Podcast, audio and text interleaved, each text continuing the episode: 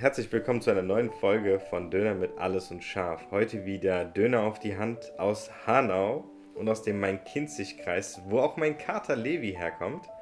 Und heute habe ich den Lennart bei mir. Hi Lennart. Hi Ogün. Äh, schön, dass du da bist. Ähm, direkt die Frage, die ich zu Anfangs immer stelle. Wer bist du? Wo kommst du her? Was machst du beruflich und woher kennt man dich? Ja, also ich bin der Lennart. Ich komme aus Nidderau im Main-Kinzig-Kreis. Ähm, zufällig genau aus dem Nachbarort deines Katers. Äh, es liegt in der Nähe von Hanau. Ja. Ähm, ich bearbeite beruflich als Analyst bei einer Finanzdatenbank in Frankfurt, mhm. bin also gelernter Volkswirt und man kennt mich vor allem hier als Vorsitzenden der Jusos im Main-Kinzig-Kreis ja. und als Kommunalpolitiker in, in Niddeau. Und außerdem bin ich hier Mitglied in zahlreichen Initiativen und Vereinen. Ich bin in der AWO aktiv, ich bin aktiver Pfadfinder gewesen, äh, was mich sehr geprägt hat schon ja. als Kind. Ähm, ja, ich glaube so, das fasst ganz gut zusammen. Das ist auch etwas, was ich in einer äh, anderen Folge mal besprochen hatte, und zwar mit der Dunja aus äh, Hochheim. Ja. Dass viel mehr jüngere, dass viel weniger jüngere Menschen aktiv sind in Vereinen mhm. Äh, in den Städten. Äh, von daher finde ich schön, dass du aktiv bist. Was würdest du sagen, macht dich besonders? Was macht Lennart besonders? Ja, also insgesamt würde ich behaupten, mein Lebenslauf ist relativ gewöhnlich. So, wie was heißt hier, äh, ähm, mein Umfeld angeht. Aber ähm, was, mich, was mich besonders macht, ist sicherlich, dass ich, dass ich für den Bundestag kandidieren möchte und ja. das für mein Alter sicherlich definitiv ungewöhnlich ja. ist. Also ähm, da werde ich schon sehr oft darauf angesprochen und es geht dir sicherlich auch so, du ja. ja, der auch für den Bundestag kandidiert und wir eigentlich im selben Alter sind. Ähm, und ja, ich glaube, das ist tatsächlich eine sehr, sehr ungewöhnliche Sache.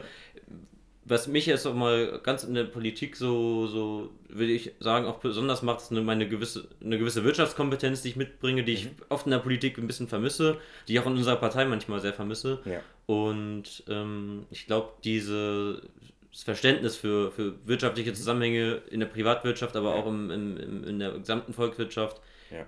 ist was, was in der Politik auf jeden Fall vonnöten ist. Was würdest du sagen, was für eine politische Einstellung hast du? Hm, ich bin Sozialdemokrat, mhm. schon äh, seit fast neun Jahren. Okay. Ähm, bin da vom Elternhaus aber gar nicht so geprägt worden. Es gibt ja Leute, die ja vom Elternhaus immer ja. in die Richtung bewegt wurden. Also meine Eltern waren, würde ich sagen, immer schon immer sehr progressive West Wechselwähler. Wir hatten auch zu Hause die Rundschau und den Spiegel, aber in die Partei hat man mich nicht gedrängt. Das kam erst so durchs eigene Interesse, aber auch vor allem durch die Entwicklung bei mir in meiner Heimatstadt. Da wo die SPD nun mal die kommunalpolitischen Fäden zieht. Mhm. Und das hat mich damals schon immer sehr interessiert und äh, habe dann irgendwann mal Blut geleckt. Ja. ja. Du bewirbst dich jetzt für eine Bundestagskandidatur und du hast wahrscheinlich auch Themen, deine mhm. Themen, wofür du auch stehst. Was, welche Themen sind das? Was steht auf deiner Agenda? Naja, also aufgrund meines Studiums und meines Berufes ist die Finanzpolitik eben das mein großes politisches Steckenpferd. Ich finde, so bei all den guten Ideen, die wir haben in der Umweltpolitik, Bildungspolitik, mhm. äh, Sozialpolitik, ist es eben Aufgabe der Finanzpolitik, diese Ideen sozial gerecht zu finanzieren. Und äh, das ist, glaube ich, gerade in der Corona-Krise jetzt so die zentrale Frage, auch für die nächste Legislatur, wie wir diese enormen Lasten der Pandemie verteilen. Ja. Ne? Also es, äh, wir werden die Verteilungsfrage uns stellen müssen. Der, der Lockdown kostet die Volkswirtschaft drei bis vier Milliarden Euro in der Woche. Äh, und da muss man mhm. uns halt überlegen, da gibt es ganz viele Personen, äh, ganz viele ganze Bevölkerungsgruppen, die enorme Einbußen haben durch die Pandemie. Und da muss die Finanzpolitik das Werkzeug sein, die ja. da für mehr soziale Gerechtigkeit in der Zukunft ja. zu sorgen. Was wäre dein erster Antrag als Bundestagsabgeordneter? Ich habe mir ein Projekt mir vorgenommen, so, ja. so, so ein bisschen, ich will nicht sagen Vision, aber ähm, ich finde, was ähm, man, Deutschland auch irgendwie in der Pflicht ist, mehr zu tun, ist beispielsweise die Bekämpfung von internationaler Steuerflucht. Ja. Auch da gehen dem deutschen Fiskus, aber auch anderen Industrienationen jedes Jahr Milliarden an Euro äh, verloren. Und äh, ich finde, die Zeit ist reif für ein, für ein internationales Steuerabkommen, ja. gerade weil wir uns ähm, den Luxus nicht mehr erlauben können, darüber nicht zu sprechen. Wir, hatten, wir äh, haben Jahre hinter uns, wo wir hohe Haushaltsüberschüsse hatten, ja. in Deutschland, aber auch in, den, in, in anderen Industrienationen. Ja. Und da musste man sich diese Fragen nie stellen. Und jetzt haben wir äh, durch die Pandemie eine ganz andere Situation. Ja. Und jetzt wird auch der Druck auf diejenigen steigen, die äh, aktuell Steueroasen sind, aber auch die Steueroasen nutzen. Ja. Ja, das ist eine besondere Zeit. Sowas äh, haben wir vielleicht zumindest in unserer Zeit nicht erlebt. Äh, eine solche Art der Finanzkrise. Wir hatten schon Finanzkrisen, Absolut. die ausgelöst worden sind durch Banken, durch ähm, mhm. andere oder generell durch die Finanzpolitik selbst. Ja. Aber durch etwas solches, wie es jetzt gerade ist, mhm. und den aktuellen Status quo, wenn wir jetzt in die Vergangenheit schauen und äh, sehen, wie viel Steuern denn große Unternehmen wie Starbucks, Amazon oder ähnliches Apple, hier zahlen ja. äh, oder Apple und ähm, auch wenn wir nach Irland schauen, äh, mhm. wie viel die da zahlen, das ist ja lächerlich. Absolut. Und äh, es gibt halt die Steuerflucht und äh, die zu bekämpfen, das verbindet genau die Finanzpolitik auch so ein bisschen mit der Außenpolitik, dass man versteht, wie, wie, wie mhm. das funktioniert und dass man auch da die Fäden ziehen kann und finde ich gut. Das äh, unterscheidet dich dann wahrscheinlich auch von einem ich sag mal, was häufig so ein Juso-Thema ist, oder mhm. wenn jemand jung ist und für den Bundestag kandidieren möchte, stehen natürlich im Vordergrund das, äh, zum Beispiel das Thema Umwelt. Das mhm. äh, steht auf meistens eins. Auf Platz zwei kommt dann irgendwie meistens so ein soziales Thema. Ja. Äh, bei mir wäre das tatsächlich der Rassismus oder Rassismusbekämpfung. Mhm. Ähm, das sind so die äh, Standardthemen. Aber Finanzpolitik höre ich selbst zum ersten Mal. Ja, ich glaube, das ist jetzt, wo du mich ja mal gefragt hast, was mich besonders macht. Mhm. Glaube ich, in unserer Partei macht mich das tatsächlich eher besonders. Ja. Das ist sicherlich eher in der Sozialdemokratie eher ein Nischenthema. Ja. Wie ist bisher das Feedback zu deiner Kandidatur? Ich meine, neben der Bewerbung zur Bundestagskandidatur äh, kandidierst du ja auch für Stadt. Für das Stadtparlament. Für das genau. Stadtparlament, genau. In Nidau und auch für den Kreistag im ja. Hinzig-Kreis. Äh, ja, also bisher ist das Feedback sehr positiv. Also ähm, besonders im privaten Umfeld werde ich oft angesprochen, weil jetzt ja mittlerweile auch Plakate von mir draußen ja. hängen. Ähm, Dann nochmal die Frage, die ja. Oma, hat die dich schon angerufen? Meine Oma wohnt nicht hier, aber ja. die hat natürlich trotzdem schon angerufen. Meine Oma ist sehr neugierig. Meine Oma fragt immer, wie denn jetzt die, wie das denn jetzt abläuft mit der Nominierung und mit der Kandidatur. Das finde ich schon immer sehr, sehr interessant, wie, mhm. wie, wie doch interessiert die Leute dann auf einmal sind, ja. weil das ja wirklich ungewöhnlich ist. Also ich glaube, ja. wenige, die einen Enkel haben, der für den Bundestag kandidiert. Ähm, ein Plakat hat sie natürlich noch nicht gesehen, weil sie okay. wohnt in der Wesermarsch. Dann wird es äh, mal Zeit, dass du vielleicht da mal ein Foto rüberschickst, dass die auch voller Stolz vielleicht ihren Freundinnen und Freunden ja. zeigen kann. Guck mal, das ist mein Enkel. Ja. Äh, freut mich, dass es so positiv ist. Mhm. Ähm, also du wirst natürlich auch angesprochen auf dein Alter. Ich glaube, das ging dir, geht dir auch so. Ja, Im Positiven wie im Negativen, oder? Positiv heißt das, hey, frischer Wind. Mhm. Negativ, keine Kontinuität und dadurch auch keine Erfahrung. So, ja, ich bin 27, ich kann nichts dagegen tun. Ich bin nicht früher geboren. Aber das ist etwas, was ich dann lerne. Und wenn ihr mir die Chance gebt, Kontinuität und Erfahrung zu sammeln, kann ich fürs nächste Mal nur sagen, ja, ich habe die Erfahrung sammeln können. Aber ja, das ist etwas, was häufiger vorkommt. Das Alter. Ja, das glaube ich. Also ich, ich bin, äh, kann das sehr gut nachvollziehen und es ist, glaube ich, sehr oft dieses, ähm, also gegeben seinem Alter, wir sind beide 27, ist die, äh, hat man nicht, die, also man kann nur mit 27 Lebensjahre Erfahrung vorweisen. Wir, noch genau. länger leben wir nun mal nicht, ne? Und, ähm, aber es gibt auch andere, also genug Beispiele von Politikern oder Politikerinnen, die, äh, die auch sehr jung angefangen haben und die das wunderbar ähm, gelöst haben, ja. dieses Problem, diesen Zwiespalt. Ich würde zuallererst mal ein städtisches und dann ein Bundesthema ansprechen. Bei der Stadt würde ich für die Stadtentwicklung, äh, bei der Stadtentwicklung mhm. mal nachfragen. Wie siehst du deine Stadt? ähm, bist noch jung und äh, hast wahrscheinlich noch mit dieser Stadt, äh, bist noch mhm. verwurzelt für die nächsten vielleicht 50, 60 Jahre mhm. und kannst natürlich auch jetzt die Weichen legen für die Zukunft. Wie siehst du die Zukunft von Hanau und vom äh, Main-Kinzig-Kreis? Also äh, Hanau, aber auch das Umland von Hanau, auch Nidderau, Bruchköbel, Maintal, sind sehr stark wachsende Gemeinden. Mhm. Ähm, das ist einerseits sehr gut, weil das hier äh, einen enormen Wirtschaftsaufschwung bringt auch ein Zuzug von vielen, ähm, gerade jungen Familien, ja. äh, jungen Leuten. Ähm, aber gerade was das Thema Stadtentwicklung angeht, ähm, halte ich es für wichtig, also ich kann jetzt dann nur aus Niederauer Perspektive sprechen, dass man ähm, versucht, dieses Wachstum zu kontrollieren als Politik und als äh, Stadtentwick Stadtentwicklung von der Verwaltungssicht aus. Ja. Dass man es trotzdem irgendwie schafft, dass kein reiner Wildwuchs entsteht, ähm, sondern dass man es schafft, ähm, ein gesundes Wachstum zu schaffen, was, sag ich mal, die, die, die im Ort wohnen, auch schon sehr lange, auch nicht entfremdet davon. Ja. Ne? Und auch, dass man es schafft, diejenigen, die im Ort ähm, aufgewachsen sind und auch eine, eine, beispielsweise eine neue Wohnung suchen oder einen Bauplatz suchen oder ähm, dass man denen die Möglichkeit, auch in ihrer Stadt zu bleiben und nicht äh, gentrifiziert zu werden. Also dieses Thema Gentrifizierung hört man oft im städtischen Bereich, das betrifft aber auch schon die ländlichen Gemeinden, weil auch in, in Niddeau und auch in Schöneck und in, in Bruchköbel steigen die Baupreise und da gibt es eben untere Einkommensschichten, die ja. werden dann einfach verdrängt aus ihren ursprünglichen Heimatorten.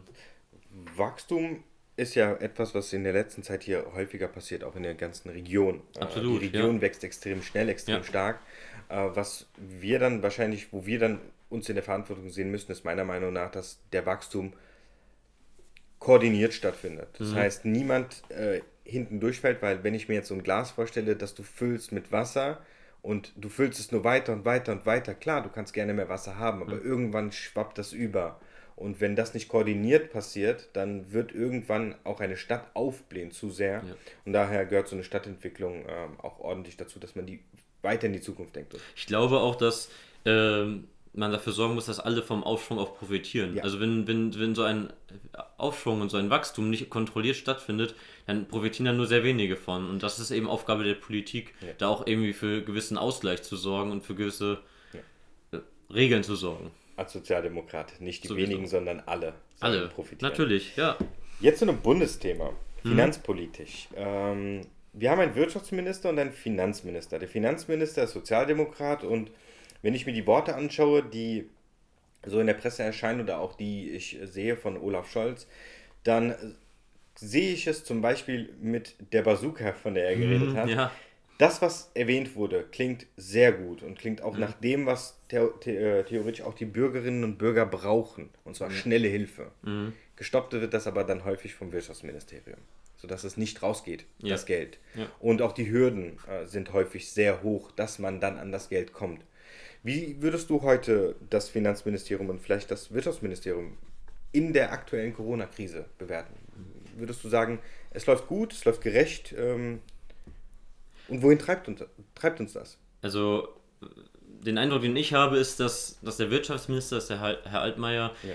ähm, dass dem tatsächlich so ein bisschen die Kompetenz fehlt und die Einblicke fehlen, wie in Betrieben gewirtschaftet wird. Das, mhm. Da fehlt einfach so ein bisschen die, ähm, die, die, das Verständnis für die betriebswirtschaftlichen Abläufe, dass äh, ähm, dass diese Hilfen auch ankommen. Dass diese ja. Hilfen ankommen und dass, dass äh, so Betriebe auch planen können. Auch planen können fürs nächste Jahr. Also das letzte Jahr schon lange abgeschrieben, aber dass, äh, dass man denen eine gewisse Planungssicherheit gibt ähm, für das kommende Jahr, gerade was jetzt Investitionen angeht, ja. was das Thema Personal angeht. Ähm, was das Thema, also in diesen, in dieser, in diesen Fragen habe ich das Gefühl, äh, herrscht bei Herrn Altmaier sehr wenig Verständnis ja. oder eine gewisse Überforderung. Glaube ich auch. Was, was die Finanzpolitik angeht, also das Geld steht bereit. Es ist ein, ein Konjunkturpaket in, in Rekordhöhe ja. und das ist die absolut richtige Entscheidung. Es ist auch mit großer Mehrheit äh, im Bundestag beschlossen worden. Ja. Ähm, und mehr kann da vom Finanzministerium, finde ich, gar nicht mehr so ausgehen außer, sag ich mal, ein gewisses, für ein gewisses Vertrauen zu werben. Aber dieses Vertrauen muss primär vom Wirtschaftsminister kommen. Das, ja. ist, das ist ganz klar. Und da fehlt mir manchmal auch sogar so ein bisschen die, äh, ähm, die Kritik von unserer Partei. Ja, Im generell. Kabinett, aber auch im, im Bundestag. Das ist etwas, was ich auch als äh, Bewerber häufig sage. Mir fehlt die Kritik mhm. und auch mal das Aufstehen gegen Ministerien, die deutlich falsch geführt werden. Scheuer, ähm, Spahn. Ja, Scheuer, Spahn ist ja. für mich. Und wenn ich jetzt höre, sie kriegen sogar noch die äh, Möglichkeit, ähm, bei den äh, Bestellungen von Tests und Impfungen eine Taskforce zu bilden. Und zwar ja. mit den Köpfen Scheuer und Spahn. Ich weiß nicht, ob ich lachen oder weinen soll. Ja. Äh, es ist irgendwie eine bunte Mische daraus. Ja. Und das ist nicht das Zeichen, wofür dann die SPD-Spitze, die wir ja gewählt haben, dass diese jetzt nicht aufsteht und sagt, hey, das geht nicht. Das sind ja. die beiden Ministerien, die gerade so schlecht laufen und die, die verantwortlich sind, dass wir jetzt gerade nur 5% Geimpfte haben. Ja. Da gibt es eine klare Verantwortung. Ja. Und ich finde, das muss deutlich benannt werden. Diese ja. Verantwortlichkeiten müssen deutlich benannt werden. Und das ist so ein Thema, was mich insgesamt in der Politik stört, dass äh, viel zu wenig Verantwortung übernommen wurde. Wenn ich überlege, für was früher zurückgetreten wurde. Also für, für, für verhältnismäßige Lappalien. Und, und äh, ein, ein Andrea Scheuer, der, der hunderte Millionen ja. in Milliarden in den, in den äh, der Autobahnmaut äh, versenkt. Ja. Hat ja Das anscheinend Narrenfreiheit. Da, da, hat sich was verändert in der Politik und ich glaube, das kommt in der Bevölkerung zunehmend misstrauisch Das an. Aber auch etwas, was, wo ich finde, und ähm, sorry jetzt schon mal für das Bashen einer anderen Partei und äh, Parteimitgliedern von der CDU, das ist etwas, was ich häufiger sehe. CDU-Mitglieder, CDU-MinisterInnen treten einfach nicht zurück bei egal was. Und wir als Hessen und jetzt auch heute in Hanau, ähm, der hessische Innenminister CDU, Peter Beuth, kann einfach nicht zurücktreten. Er müsste es schon mehrmals getan haben. Was muss er noch tun? Und ähm, wir hatten es in einer anderen Folge bereits mit, äh, wir werden es nochmal in einer anderen Folge so rum, äh, wir werden es nochmal in einer anderen Folge besprechen. Äh, bei Jan Böhmermann hatten wir ja die 17 besten Innenminister und da hat er zum Glück nur Platz 10 belegt für ihn. Und wenn NSU, NSU 2.0 und Hanau, wenn das alles passiert und dieser Mensch immer noch nicht zurücktreten kann, dann ist die Frage, was muss noch passieren, dass du zurücktrittst? Wenn die Beschädigt das Ansehen Ja. der gesamten hessischen Polizei, der gesamten hessischen Sicherheitsbehörden. Ich finde, das ist, äh, das ist fahrlässig, Ja. grob fahrlässig für das Vertrauen der gesamten Bevölkerung in ihre Sicherheitsorgane, Ja. in den Rechtsstaat. Ja, Und das kann- genauso ein Andi Scheuer, der die Maut ohne jegliche Absprache Mhm. äh, durchsetzen wollte, mehrere Millionen schon dafür ausgegeben hat und sich dann sagt, ups, äh, die EU wollte es doch nicht haben, jetzt sitzen wir auf den Millionen. Und wer zahlt sie ab? Du, ich, jeder andere Steuerzahler in Deutschland. Das ist das größere Problem, Mhm. äh, dass wir Geld verschwenden durch Ministerien, die sich einfach nicht ordentlich an ihre Aufgaben halten Mhm. können. Ja, die, die einfach vom allgemeinen Po- Politikbetrieb überfordert sind oder Ja. von der aktuellen Situation. Ja. Äh, Dann schauen wir in die Zukunft. Vier Jahre äh, sind rum. Mhm. Du sitzt äh, im Bundestag. Äh, ich war einmal schon äh, wahrscheinlich dann bei dir in Berlin und habe dich besucht. Und wie muss die Legislaturperiode abgelaufen sein oder was musst du schon erreicht haben in den vier Jahren, dass du sagst, ja, ich war erfolgreich und ich mache das gerne noch einmal? Also ich hatte es ja anfangs erwähnt, also ich glaube, die zentrale Frage der nächsten Legislatur ist, wie bewältigen wir diese Krise? Wie schaffen wir es, dass diejenigen, die enorme Einbußen hatten in dieser Krise, dass die eine Perspektive bekommen für die, nicht nur für die nächsten fünf Jahre, sondern auch allgemein für, weil das hat, es, diese Krise wird Existenzen zerstören. Ne? Das, das, das wird klar sein. Und ich, ich möchte in den nächsten fünf, vier, fünf Jahren ein Konzept entwickeln, wie wir, äh, wie wir diese aus dieser Krise kommen, und ganz besonders äh, im finanzpolitischen, ähm, weil, also wenn wir das in den nächsten fünf Jahren gut kompensiert haben, dann würde ich sagen, äh, hatten wir eine erfolgreiche Legislatur hinter uns. Das hoffe ich für einmal deine politischen, äh, für deine politische Zukunft und auch einmal natürlich noch viel eher für die Bürgerinnen und Bürger, weil am Ende werden die davon profitieren. Diejenigen, die Gewerbetreibenden, die heute kurz vor Ruin stehen und das ist etwas, was tatsächlich Jahre noch, dass wir mit uns ziehen werden. Ja, das ist absolut. nicht 2021 behoben, auch wenn wir jetzt alle durchgeimpft sind morgen. Ja. Nein, das wird noch lange mit uns, äh, das wird uns begleiten. So viel Negativität, jetzt zur positiven Sache, und zwar Döner. Ja. Ähm, du bestellst ja einen Döner. Diesmal mache ich mal ganz anders. Und zwar gibt es so eine Bestellung. Du bestellst jetzt einen Döner. Und zwar habe ich jetzt ein Brot in der Hand. Fleisch kommt rein. Ja, Ja. Dann ähm, Salat, auf jeden Fall. Rotkraut. Die Rotkraut darf auf keinen Fall fehlen. Okay. Das ist einer der wichtigsten Punkte. Okay, ich behalte den Rotkraut dann äh, noch drin. Ja, Sala ähm, dann hatten wir noch Zwiebeln. Zwiebeln, ja, gerne. Ja. Äh, eine Tomate. Ja. Meistens machen die auch irgendwie gefühlt nicht mehr rein aus, als eine Tomatenscheibe oder zwei. Ist mir auch schon aufgefallen, Ja, wo ich so- mir sage so, warum? So lieblos auch noch. Und äh, dann noch, natürlich noch welche Soße. Äh, zur Auf jeden Fall steht- fehlt noch, ich esse Döner tatsächlich gerne mit Schafskäse. Ist kein Muss, Oh, okay. aber äh, wenn ich weiß, dass es, äh, dass es guten gibt, äh, mache ich auch gerne Schafskäse drauf. Mhm. Okay. Ähm, und Soße, äh, das kommt ganz darauf an. Also ich, ich liebe Knoblauchsoße, aber wenn ich weiß, dass ich irgendwie Ja. Leute treffe, die, die, die keinen Knoblauch gegessen haben, will ich denen das auch nicht antun. Dann würde ich dir aber auch von der Zwiebel wegraten. Ja. Ähm, die Das stimmt, beschwert das sich auch noch einen Tag später. ja. Und ähm, okay, scharf. Ist auch eine wichtige Ähm. Frage. Darf da ein bisschen scharfer, Pul- scharfes Pulver oder sogar scharfe Söschen sein? Also scharf darf er gerne sein, wobei ich damit auch schon mal schlechte Erfahrungen gemacht habe. Unser Döner in, in Niddeau, in, in Ostheim, hat mal einen Schärfewettbewerb gemacht, also wer den schärfsten Döner isst. Und da standen dann Wochen danach noch diese verschiedenen Schärfepulver auf, dem, auf der Theke. Und Okay. da habe ich mich übernommen. Da habe ich dann, da dachte ich mir so, ja, nimmst du mal äh, das, das Schärfste. Also er hat er so ein bisschen so mit mir gescherzt. Okay.